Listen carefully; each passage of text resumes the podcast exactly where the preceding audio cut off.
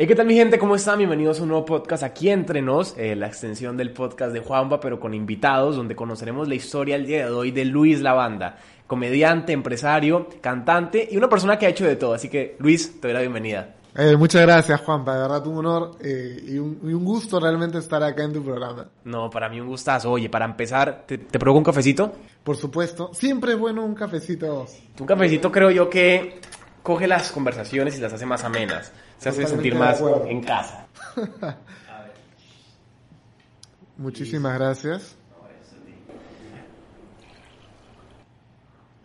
Ahora sí, ya con café en mano, Lucho, cuéntanos, ¿en qué estás ahorita? ¿Qué proyectos? ¿Qué estás haciendo? Preséntate un poquito a la gente que no te conoce. Eh, bueno, de hecho, básicamente la presentación que has hecho es muy correcta. Creo que suelen que he hecho muchas cosas, pero ahorita me encuentro más en la faceta de donde creo que estoy explorando mucho más el gusto por emprender cosas. Ahorita, de hecho, estoy en, en tres proyectos, por así se podría decirlo. Ok.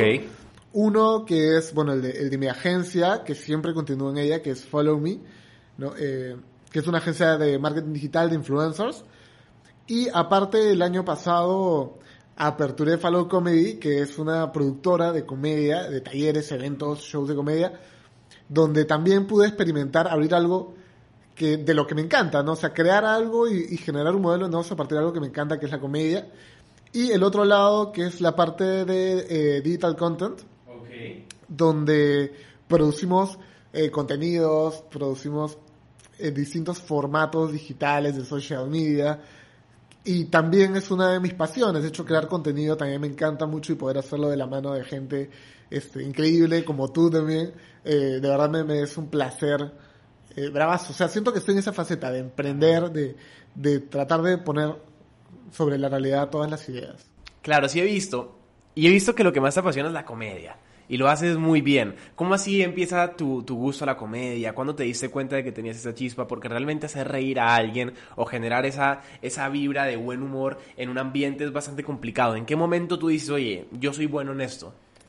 Eh, a ver, en realidad tuvo todo un proceso bien curioso dentro, conmigo dentro de la comedia, porque por lo mismo que he hecho muchas cosas, sobre todo he hecho muchas cosas dentro del ámbito artístico, por así decirlo, ¿no? Yo he sido muy, muy temprano, mi primer sueño en realidad, eh, creo que no, eso no lo he contado muchas veces, pero mi primer sueño de chico, eh, que donde todos a veces no quieren ser astronautas, pues quieren ser, mi sueño de chico fue ser el pirulino peruano. Yo quería ser un bailarín de pirulino.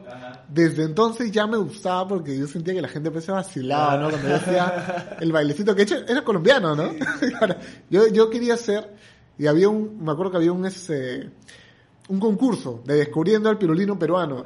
No pude participar porque había que pagar para entrar, yo no sabía eso, tenía nueve años, pero desde ahí me gustó mucho como, o sea, me gustaba siempre desde pequeño tratar de yo encontrar algo en lo que pueda hacer, interpretar y que pueda entretener a la gente, ¿no? Cuando ya se truncó mi sueño de ser el pirulino peruano, que yo era bueno, eh, fui mago, eh, hacía magia, mago? fui mago, sí, desde los 14 años, de hecho fui como, eh, fui el miembro más eh, joven de la UPI, que es la Unión Peruana de Ilusionistas. Ajá.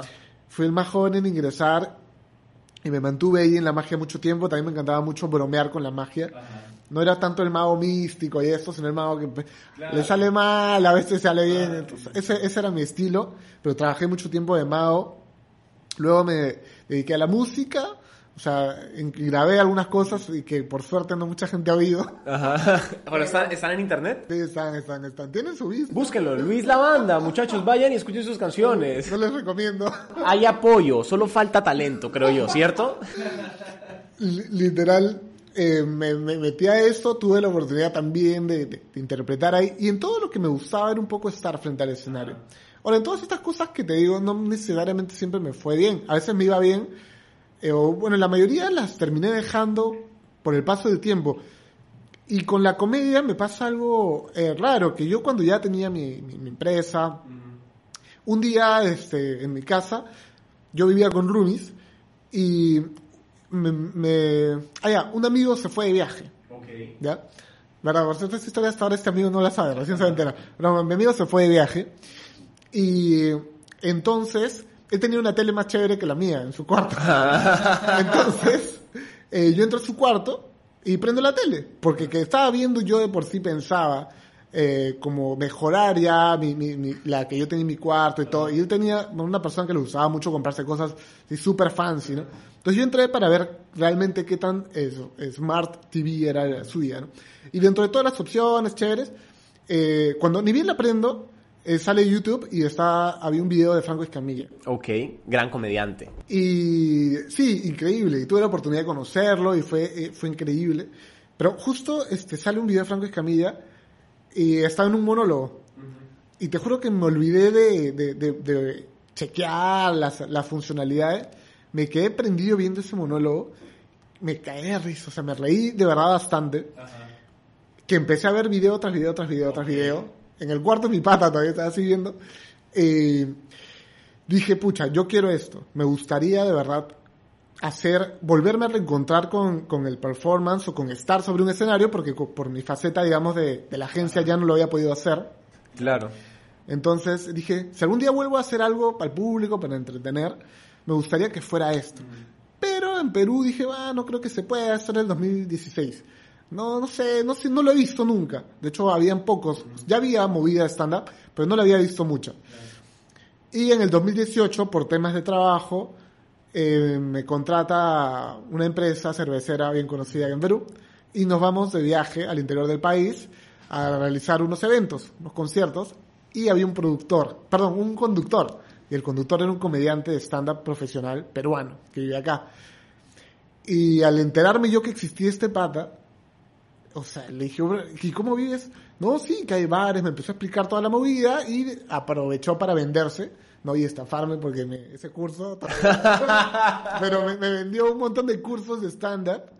Eso fue en el 2018 y de hecho fue, fue increíble, o sea, me abrió las puertas a un mundo que me encantó porque descubrí que la comedia tiene fórmulas, tiene... Es una ciencia, Es una realmente. ciencia. Y eso combinó un poco mi... Ya había desarrollado una pasión también por, por los emprendimientos, por los startups que tienen también un proceso. Entonces, al descubrir que la comedia también tenía uno, eso hizo que me apasione más, como a crear un poco fórmulas de a ver cómo, cómo realmente se maquina para que algo haga reír a alguien. Y, y así fue como realmente empecé, la primera presentación me fue muy bien, las siguientes me fue muy mal, muy mal, muy mal. O sea, la primera fue tu mamá, tu abuela, tu tía, y la tercera tu tía, tu mamá y tu abuela faltaron. Exacto. Mi familia, creo que mi familia fue, fue tanto a mi primera presentación que yo me la creí. No, pero en verdad sí me fue bien. Sí me fue bien, de verdad, ¿no? Pero las, las siguientes, no tanto, porque yo traté de, de, de experimentar otras cosas. Eh, traté también como ver mucho o, o seguir algunos referentes de comedia. Creo que la comedia funciona o empieza a funcionar cuando empiezas tú a dejar un poco en paz a esos referentes o esas eh, ideas de personas que tú quieres ser, ¿no? Pero si estás como pensando en quién voy a ser o como quién me quiero ver, al final la gente dice, no, este pata no es auténtico, ¿no? Es una copia de... Y mira que es súper interesante cómo la gente siempre que tiene un sueño, y más que todo un sueño artístico, eh, lo deja en el transcurso de su vida, de su juventud, por miedo a no, a no resaltar, por miedo a ser, no ser alguien en la vida, ¿no? Ya que nos ponen y nos, nos, nos, nos, nos meten la idea de que la comedia, el arte, realmente no te va a dar de comer. Y es algo completamente erróneo. Y mucha gente trunca sus sueños por esa creencia limitante. Pero es súper interesante como siempre las pasiones y los sueños te vuelven a llevar. No es como si fuera un imán. Si tú te alejes y te vayas a otro planeta, tu pasión te va a llevar simplemente a, a volver a eso. En este caso fue que, que te metieras al cuarto de tu pata, prendieras YouTube y estuvieras Franco Escamilla. Totalmente. Yo, yo creo que no es casual, porque de hecho uno de los momentos más, eh, se podría decir claves en mi, o sea, cuando yo dejo, porque, o sea, cuando yo dejo de intentar cosas en el arte, realmente tiene que ver con un momento muy similar a lo que has contado. Yo, este, como dije, no, hice, hice música, hice todo, pero eh, donde realmente la chunté y me fue muy bien y me encantaba era la magia. Y yo tenía el sueño de ser también de- como un David Copperfield, ¿no? Ver volar, así, muchas cosas. Caminar en el agua. Claro, yo en verdad este, me encantaba y estaba muy asentado. De hecho, tuve la oportunidad de presentarme en televisión y todo, que por ahí también estará es una estrella de rock, señores. Búsquenlo, búsquenlo. Por ahí, por ahí está. Pero llegó un momento en que la universidad no me permitía al mismo tiempo trabajar como mago. Yo estudié publicidad. Entonces, estaba ahí en, menos estudios, trabajaba de mago y pues la magia en verdad no tiene, no tiene mucho un horario, ¿no? Es shows de, de repente un martes o un jueves. La mayoría son fines de semana, que también de, de chico un poco yo me perdí mucho la, la parte de, de juerga o de fiestas porque al menos eh, hasta los 20 años, estaba siempre los fines de semana trabajando, que ya me daba una solvencia económica y tal, pero mis padres igual sí consideraban que no era lo que realmente yo debía hacer. Y me pusieron un poco en esa encrucijada de o la magia, o sea, o el arte, lo que te gusta, o los estudios. Y fue como muy fuerte porque de verdad yo no tenía el, el valor para tomar la decisión solo y, y de hecho tanta formación también te sale. O sea, yo llegué en un momento de decir, pucha, en verdad sí, pues este, tienes razón. O sea, que estoy, que estoy pensando en, ser mago, ¿no? ¿Por qué? O sea, y de hecho muchos de los amigos con los que yo empecé y ahorita son magos profesionales de éxito, siguen dedicándose a eso. Eh, yo me, tengo una muy buena relación con ellos, son mis amigos, como, como el mago Core o el mago Defma, que de verdad le han, le han pegado. Y yo a veces digo también, ese pudo haber sido mi camino, pero llegué a, en ese momento a la conclusión de que no, pues que estoy pensando, los estudios, tengo que tener mi carrera y ya habrá tiempo para dedicarme a otra cosa. Y eso me hizo agarrarle durante muchos años rencor a la magia. O sea, porque yo decía, no, ese, ese arte me quiso como llevar por un camino incorrecto. Pero sientes que el rencor era hacia la magia o era un rencor inconsciente hacia, hacia tus padres? Sí, luego descubrí que el, el rencor ya en terapia y todo, porque tú, porque fui, fui porque en un momento sí sentí que tenía un vacío de... Existencial, por así decirlo. Sí, porque me dediqué, o sea, cuando murió ese sueño, me propuse... Cuando enterraste ese sueño. Cuando enterré ese sueño. Cuando enterré ese sueño me propuse ser eh, un, un, estudiante de, o sea, de excelencia aplicado y ser un profesional como lo debemos ser todos, según yo creí en ese momento. Y de hecho me aboqué durísimo, me aboqué durísimo y durante los siguientes tres o cuatro años estuve trabajando en marketing, estudiando, llegué a ascender, llegué a ocupar un buen puesto en jefatura de marketing, pero me sentía, wow, o sea, me sentía bien, bien vacío. Que, que ahí sí necesitaba recurrir a otras cosas, a salir de fiesta, o algo que me ayude a no sentirme así como raro, ¿no? Claro, o muchas veces cuando tenemos esos vacíos recurrimos al alcohol, a la droga, a las fiestas, porque es que el que el que entierra su arte se va con, con su arte a, a, la tumba y esto es un esto es como un auto un, suicidio. Porque es matar tu esencia, matar lo que eres por cumplir el estereotipo social aceptado que consideramos como alguien exitoso, ¿no? El que va a la universidad saca buenas notas, escala en la, en la sociedad, en las empresas, tiene un buen puesto, lo vemos como que, wow, ya tiene su casa, ya tiene su carro, ya eh, falta su esposa y sus hijos, ¿no? Porque ese es como el estereotipo social perfecto, sin darnos cuenta de que cuántas personas que vemos que son exitosas tienen ese, ese mismo vacío. Totalmente. Eh, eso, eso creo que solo lo experimentas cuando, o sea, no hay nadie que te pueda enseñar, lamentablemente. Yo creo que es una sensación de vacío que realmente sí te puede arrastrar muy duro. Y fue por eso que yo llevé terapia y es donde descubrí un poco que ese rencor en realidad, o sea, yo amo a mi madre, que amo a mi madre y siempre sé que lo, todo lo que ha hecho ha sido por mi bien, pero sí descubrí que tenía un cierto recelo que lo conversé con ella y me ayudó un poco a sanar eso. Y creo que eso también me permitió eh, poder volver a, atreverme a lanzar algo porque, o sea, hacer algo escénico o algo artístico. Porque sí fue, como tú dices, cuando tú entierras algo, te vas, tú y, y, simplemente te olvidas, ya no eres tú y estás en un camino automático hasta que algo te golpee y te Es que el arte siempre te vuelve a traer a tu lugar. Y yo creo que vivimos en una sociedad donde nuestros padres matan nuestros sueños porque ellos también enterraron a los suyos. Entonces es un círculo vicioso. Y el hecho que tú hayas roto con ese círculo te va a permitir a ti y a tus próximas generaciones ser coherentes con su arte. ¿Por qué? Te lo digo porque mi abuelo también era una persona maestro de obra, quería, su sueño era ser ingeniero. Entonces mi papá nace y mi papá se convierte en ingeniero para cumplir los sueños de mi abuelo. Entonces, cuando mi papá tiene hijos, él dijo, ok, yo no voy a hacer que mis hijos cumplan mis sueños, porque ellos tienen su propia vida. Entonces, lo que él, siempre nos dijo, hijos, ustedes hagan su vida y sean profesionales en lo que quieran hacer, porque él se dio cuenta de que no podía matar nuestros sueños. Y la mayoría de los padres lo hacen, y eso es un gran error. Totalmente. Eh, en mi caso, se dio algo muy parecido. Y, y, por eso me, me siempre te lo comento cuando, a, privado de que a mí me parece chévere lo, lo, de tu papi que ahora se está lanzando con ser el, el, poeta, ¿no? Con escribir, que es algo que es un sueño suyo. Yo creo que, que también, como te comentaba el otro día, eh, muchas veces, sí, pues los padres han vivido mucho más fuerte que nosotros esa presión de que el sueño no es vivir eh, feliz, sino lograr esa estabilidad que tienes que lograrla como sea. Así no seas feliz, esa es tu, tu, sueño. Ser profesional, tener tu familia, tu perro y tu chimenea, y tu fogata. Y, y, creo que muchas veces ellos eh, a veces no logran salirse y quieren replicarlo en sus hijos, ¿no? Por miedo.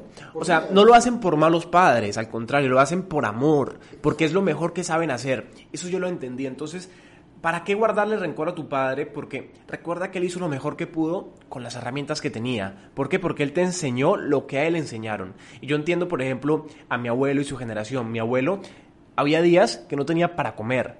Cuando, ¿Sabes qué comían? Abrían la palta y partían la pepa y se comían el coco que había dentro de la pepa porque nacieron en una pobreza extrema. Entonces mi abuelo salió adelante, dijo, o sea, yo quiero que mis hijos tengan otro nivel de vida, tengan educación y entonces su creencia es esforzarse y estudiar, estudiar, estudiar y trabajar y trabajar y trabajar para ser exitoso.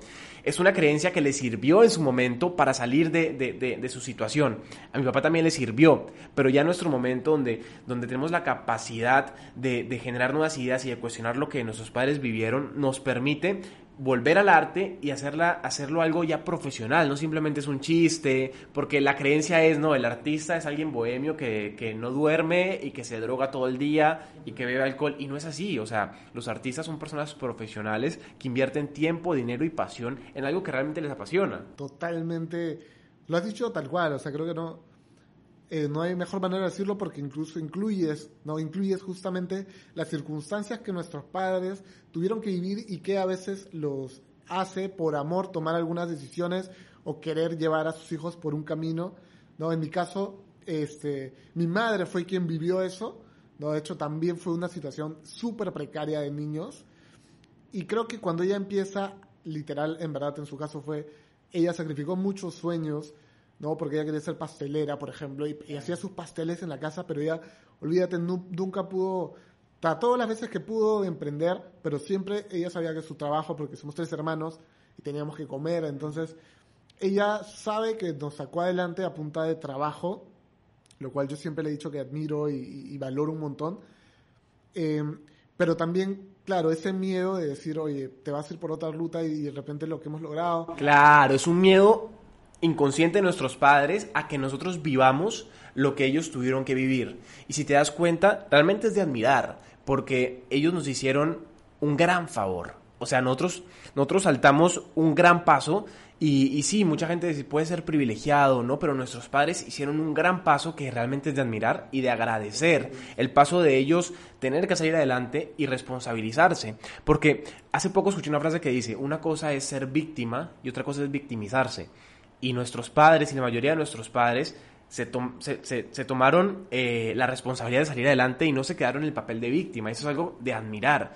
Porque ahorita la gente dice, claro, tú hablas desde tu posición, tú hablas desde donde estás, porque naciste en cuna de oro, pero no es así tú ves mi árbol genealógico o vemos lo, de la mayoría de las personas y son personas que han salido adelante, que han arado tierras, que han tenido que sacrificar realmente su vida por sacar adelante a sus hijos, ¿no? Y eso la gente no lo ve. Y, y yo creo que si a ti te toca ararla, hay que ararla, o sea, claro. si, si de repente, porque también, eh, claro, o sea, por ejemplo, yo, yo siento que, que ese pequeño momento que, que, que tuve muy fuerte en donde sentí que, pues, estaba muy vacío, etcétera, eh, y que no había para mí forma de regresar eh, a, sentirme como, como auténtico o completo. En verdad sí tocó pues mucho trabajo de fuerza de voluntad y pararme y decir, ¿sabes qué? Otra vez vamos a intentar eh, a, hacer lo que me gusta, ¿no? Y creo que esa fuerza o esa voluntad, o sea, tienes que, tienes que saber encontrar el coraje dentro de ti para, para lanzarte. Yo creo que eso es lo más importante, que es algo que a mí me encanta mucho decir y, y porque me tocó vivirlo mucho, de emprender es, es lo más eh, valioso de la vida. Para mí emprender no solamente es en negocios, o sea, sino emprender, literal el significado es hacer, o sea, llevar a cabo algo que te representa un esfuerzo. Para mí, eh, de hecho, para mí yo siempre digo que mi primer emprendimiento fue querer ser el pirulino peruano porque me entrené para eso, o sea, de verdad eh, me bailaba y todo, para ser mago igual. Y mucha gente tiene un montón de sueños y solo no los emprenden porque eh, les da miedo dar ese primer paso o les parece más cómodo quedarse con la idea como un sueño. Y muchas veces eh, contarlo, juntarte con alguien que de repente tiene también tu mismo sueño, te va a ayudar a dar ese paso y, y creo que es un, o sea, un esfuerzo o algo de lo que nadie se debería privar de experimentar en su vida. Claro, además, realmente sacrificar nuestros sueños es un acto completamente egoísta, porque yo te pregunto, si tú nunca hubieras sido comediante o mago, ¿a cuántas vidas no hubieras salvado inconscientemente? Porque el hecho de que tú hagas una historia contando una anécdota mediante el humor, que hagas una magia, eso impacta inconscientemente, directa o indirectamente, en la vida de las demás personas. Una risa te puede cambiar el día. O sea, si tú no hubieras encendido tu luz, ¿a cuántas personas no hubieras iluminado? Sí, qué, lindo, qué lindo eso que, que, mencionas. En verdad yo creo que es algo que todos podemos hacer, no necesitas ni siquiera este, muchos seguidores para, para hacerlo, para cambiarle el día y para ser consciente de que realmente todos impactamos en la vida de todos, hay que tratar siempre de, de impactar de la manera más positiva, ¿no? Que pueda. Tal cual. Y además, hablando de emprendimientos, yo creo que antes de empezar cualquier emprendimiento uno debe tener en claro que la empresa más importante es uno mismo. Porque si tú no te hubieras formado como, como, como ser humano, como persona, y si tú no hubieras pasado por lo que pasaste, si tú no hubieras sacrificado tus sueños como sacrificaste, tal vez hoy no serías la persona que eres. Yo creo que todo lo que recorremos pasa para algo y, nos, nos, nos es grato hacerlo para tener el aprendizaje, ¿no? Tú sacrificaste tus sueños hasta que te diste cuenta de que tenías que vivir ese sueño. Pero sin este proceso, este punto A, B, donde sufriste, donde fuiste incoherente, no hubieras aprendido todo lo que hubieras hecho y no hubieras sido lo que eres hoy. Totalmente. Eh, 100% de acuerdo. Creo que todas esas pequeñas, pequeños fracasos, pequeñas caídas, pequeñas eh, privadas de, de, de cumplir algo, todo eso finalmente te construye y, termina, como tú dices, reencontrándote en algún momento con tu pasión. A la edad que sea, mucha gente le pasa a los 50, 60, 70 y dicen, ¿sabes qué? Es el momento y ahí tú ves incluso en sus ojos como hay otra chispa, ¿no? Entonces... Es como volver a nacer, ¿no?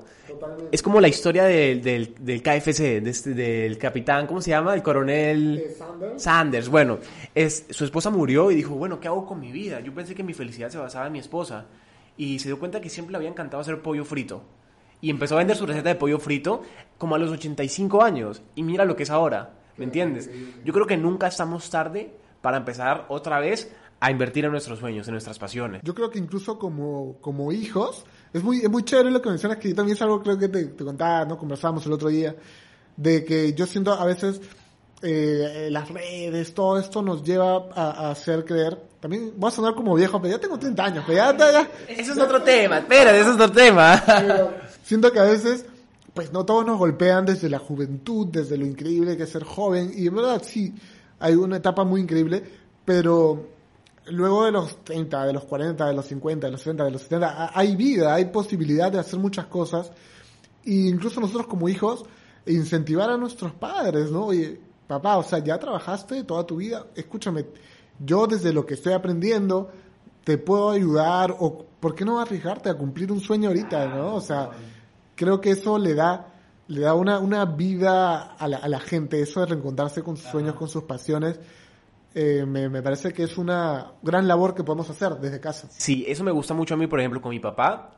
Yo le dije, ok, papi, ¿quieres salir, sacar tu contenido? Entonces, este, lo traje al estudio, lo puse a grabar y se puso a grabar sus poemas. Él es poeta ante la cámara y le encanta ver sus videos y le encanta que, tener reproducciones. Me dice, hijo, públicamente tus historias, ¿me entiendes? Yo no paso cuesta, soy cherry, pues padre, ¿me entiendes? Hay que facturar, pues. Oh, te mantuve 20 años, huevón, ¿me entiendes? Entonces, es chévere como impulsar a nuestros padres como ellos lo hicieron en un momento con nosotros, ¿no? Como cumplir ese, ese rol. Sí, devolverle esa empujada, ¿no? Como que, oye, lánzate ahí la... No tengas miedo, ¿no? Eh, yo creo que eso es... Muchas veces vives con miedo y emprender es quitarse el miedo, es quitarse el miedo de que no puedes hacer algo. Claro, y creérsela, ¿no? Porque tal vez hay miedo. Si lo vas a hacer, hazlo con miedo, ¿no? Claro, si lo vas a hacer, hazlo aunque, aunque sea con miedo. La gente dice, no, es que ya estoy tarde, y tú lo mencionas. A ver, la edad para vivirnos de 18 a 28. No es así, claro, que los 20 es una edad distinta, es una edad muy emocional, muy potente, donde estás aprendiendo, pero así tengas 30, 60, 80, 90, o sea, hay vida, ¿me entiendes? Y tú lo mencionas es súper importante porque la gente se olvida de eso. Hay que vivir. Y ahora toco este tema porque, Lucho, Juanfa, ya tienes 30 años. tengo 30 años. Recién cumplidos, pero ya son 30. Ya, ¿no? Ya Son 30 no puedo años. escapar. Háblame de eso. Eh, bueno, tomo ahora sí tres pastillas diarias. No, mentira. no, ¿Cómo va la artritis? Este, no, en verdad, mira, conforme pasa la- los años, conforme pasa la vida, yo creo que uno empieza a, a sentir o a volverse más eh, tolerante con, con eso, con, la- con, los, con el tiempo, ¿no? Como que creo que uno de chico, pues, yo me acuerdo que cuando estaba en el cole, yo veía a veces gente de 21 años, 20 años, y decía, "Bro, ya a esa edad voy a estar acabado. Acabado, ya. Ya no, o sea, a esa edad no puedo llegar. Pero conforme llegas te vas dando cuenta que siempre hay más tiempo, hay más tiempo y yo de esa manera tomo los 30 como que he decidido además, que creo que es algo que nunca antes había hecho en mi vida, también es mi tercera década, ¿no? Recién- recién tengo la oportunidad de hacerlo, pero como que he decidido a que esta década eh, va a ser la, mejor de mi vida y donde voy a poner de verdad eh, mi esfuerzo o mi- toda mi dedicación y energía en construir sobre lo que a mí me gusta, sobre lo que a mí me encanta hacer y tratar también de sumar a la mayor cantidad de gente que, que se pueda. Y creo que me da esa oportunidad. Lo estoy viendo realmente como una oportunidad. Claro, como un nuevo comienzo, ¿no? Como que ya a los 29 uno llega cansado de, de la juventud, ¿no? Ya, ok, 30 es un nuevo comienzo. Sí, sí, sí, sí. Hay muchos prejuicios, yo creo, también sobre los 30, que la gente le tiene miedo como que, puta, que va, va, va a ser tu cumpleaños 30 y amaneces en silla de ruedas. Claro, la gente le teme, le teme, tenemos un falso concepto de la vejez, ¿no? Eh, realmente los años no te, no te hacen viejo, simplemente creo yo que es tu capacidad mental la que te hace un anciano, ¿no? Sí, eh, por ejemplo, hace poco pasó algo muy, muy divertido que, que me, me gustó. Mi novia tiene, pues, mi novia tiene una familia longeva, pero así, o sea, viven 110 años, así, son le, recontra longevos. Y hace poco me mandó un video Tienes suegro para rato, ¿ah? Sí, no, para rato, para rato. Y me mandó un video pues de su tatarabuelo que se compró, bueno, le compraron, ¿no? Estas, uy, su tatarabuelo le compraron estas, este, poleas, estas máquinas y se está ejercitando, pues, ¿no? y con 110 años está ahí metiéndole a las pesas. Oye, ¿qué toman, ah? No sé. Yo también pregunto. No sé, la verdad que toman, este, pero bueno, sé que son abstemios. De repente eso es lo que hace que no, no vayamos a vivir tanto, al menos yo. Pero, pero por ejemplo me encantó porque tú lo veías con una felicidad. O sea, él obviamente pues que quiere ser combatiente, ¿no? Claro, quiere, quiere quiere esta guerra. guerra. Y entonces como que eso me, me transmitió mucha alegría porque muchas veces pues con- dejamos eh, que las personas mayores estén sentadas viendo sus noticias en la cocina o en la, en la sala. Y no, no, no es, no es necesariamente así. Al menos no es lo que yo quisiera para mí. Y por eso yo invito a la gente, y también cuando tengo una persona mayor cerca, me siento y le converso, y me vacilo con ella, y de verdad se ríen tanto o más que tú. personas, ¿me entiendes? Son personas que han que tienen más experiencia, simplemente ya. Yo tampoco, habría- o sea, pensando, ¿cómo me gustaría llegar a viejo? Realmente, ok, pequeño corte técnico. Hablábamos, hablábamos de, de cómo me gustaría llegar a viejo y te decía, me gustaría primero que todo llegar con salud. Si es que llego, ¿no? La vida es muy frágil, puede cambiar en cualquier momento. Llegar con salud y tener la capacidad de entender los nuevos pensamientos próximos de, las generaciones que se vienen, ¿no? De poder tener la capacidad de ser una persona eh, que impacte incluso con, con mi legado. Me gustaría dejar más de un libro, de hecho, y que ese libro pueda trascender en las las generaciones, que no se quede simplemente en un libro mediático de, un tema que ya pasó, sino que pueda tener un impacto eh, en el mundo, ¿no? Porque realmente no quiero ser insignificante y no quiero que mi existencia haya sido insignificante. Puede sonar egoísta, sí, pero quiero que quede algo en, el mundo que, que, que, en 100 años digan, oye, ¿qué es esto? ¿Me entiendes? ¿A ti cómo te gustaría llegar a viejo? Eh, bueno, en primer lugar, sin disfunción eréctil, eso sí. Pero también creo que eh, coincido mucho. y, como te decía, estamos viviendo una etapa muy rica de, cambios. De, me gustaría llegar con una tolerancia amplia hacia los, hacia, hacia los cambios, hacia las nuevas cosas que van a venir. ¿no? Eh, nuestros abuelitos, pues, tuvieron a veces una formación un poco fuerte, cerrada. Sí, machista. machista. Machista es la palabra correcta. Y, y entonces les choca, pues, llega alguien de repente que no se viste como ellos piensan que es lo correcto y les choca. Yo, eh, yo estoy, hermano, decidido. ¿Tú eres el abuelito?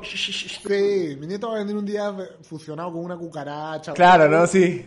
Me siento gato.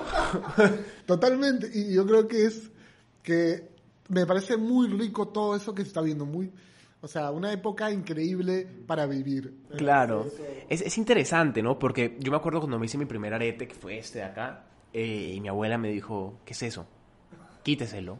Y yo, ¿por qué abuela? Si a mí me gusta, no quítese lo que son los pa' hombres.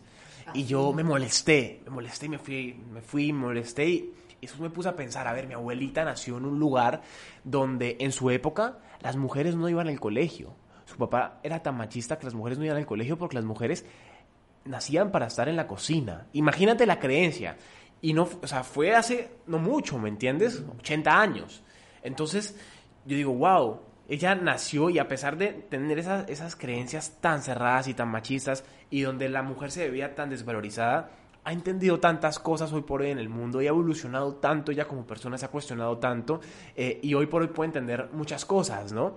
Claro, no lo va a entender todo porque para ella se le complica mucho entender todas las nuevas creencias. Y ha vivido, pucha, me imagino el caso de tu abuelita, un, es un cambio 360. Obvio, o sea, ella nació Segunda Guerra Mundial y ahora, ¿me entiendes? O sea, es otra cosa, es otra cosa.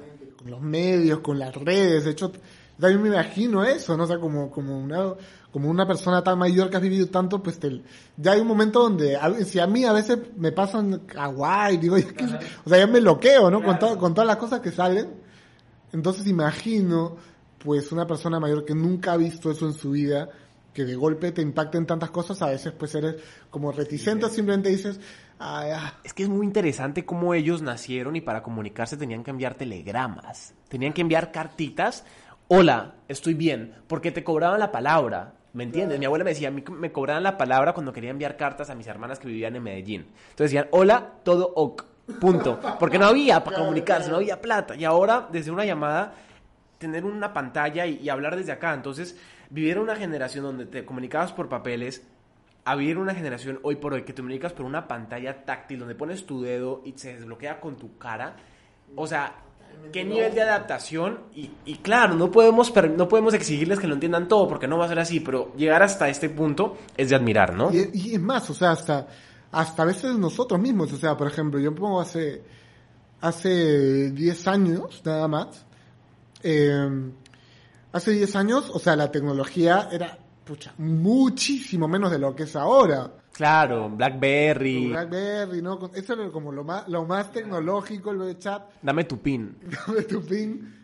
Eh, y cuando yo estaba en el cole, me recién se inventaba el DVD. Eh, o sea, como que yo, usaba este, los VHS y eso ya era como wow para mis papás, como, como pues increíble. Y ahora tener todo esto o y todo lo que se viene, que hay cascos de realidad virtual, eh, que puedas hablar con alguien desde acá, veas su cara, o sea, es, es loco, es loco, ¿verdad? O sea, es, es, impresionante a qué ritmo avanzando, avanzamos, ¿no? Oye, ya se nos va acabando el tiempo porque quiero hacerte una pregunta, varias en verdad. La primera es, ¿qué tanto conoces a Luis Lavanda? Saliendo del artista, saliendo del comediante, del empresario, a Luis Lavanda, ¿qué tanto lo conoces? Mira, yo creo que empecé a conocer a Luis Lavanda hace cinco años, recién, por primera vez. Eh, gracias de verdad por a, toda esta etapa que viví y donde estuve un poco en terapia y viendo mucho contenido también y enfocándome un poco en conocerme. Creo que a día de hoy mm, sí conozco a Luis Lavanda. Creo que sobre todo lo que he aprendido y eh, lo que trato siempre es de, escucharlo.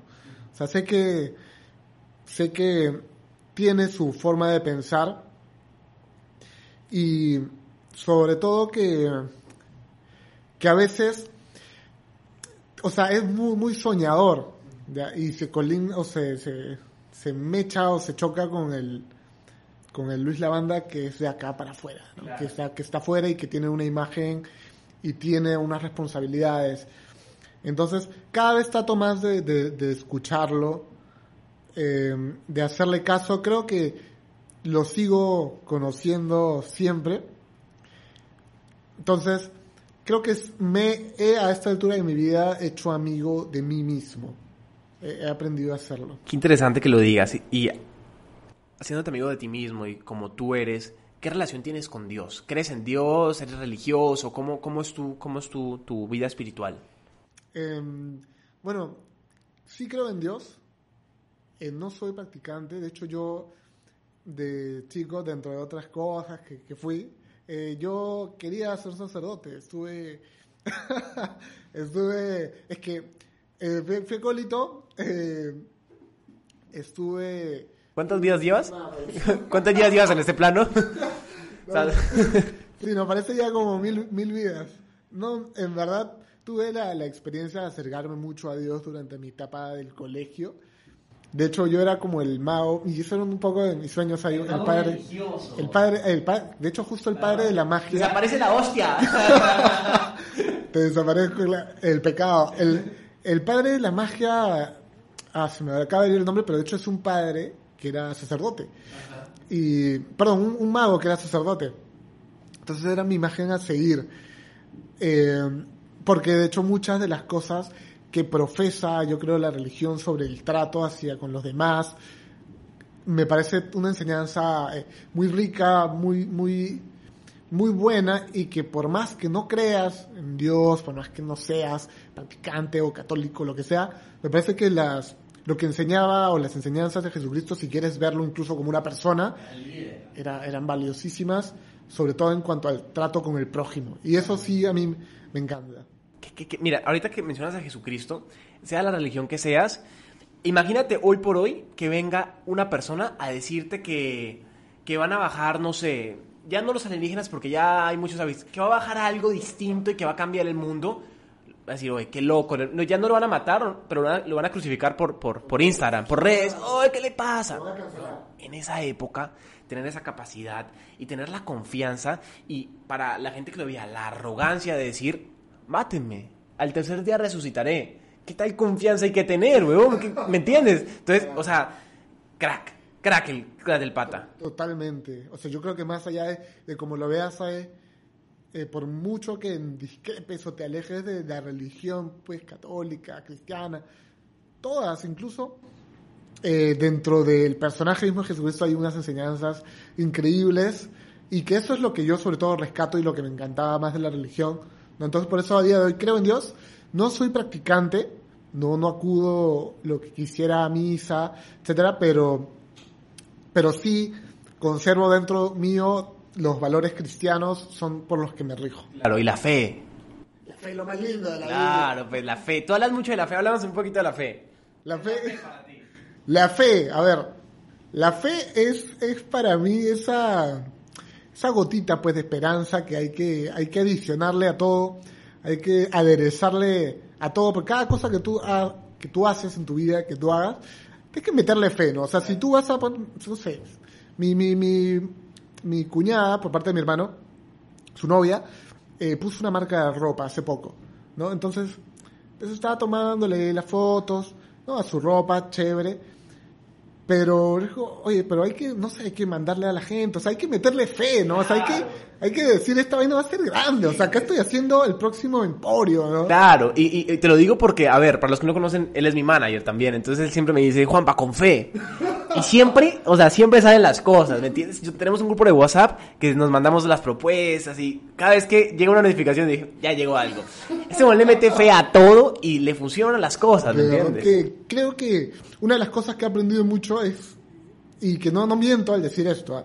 sí creo de corazón que cuando alguien, cuando actúas con fe o de buena, de buena fe, las cosas eventualmente se dan. He visto mucha gente actuar de mala fe y se le da momentáneamente.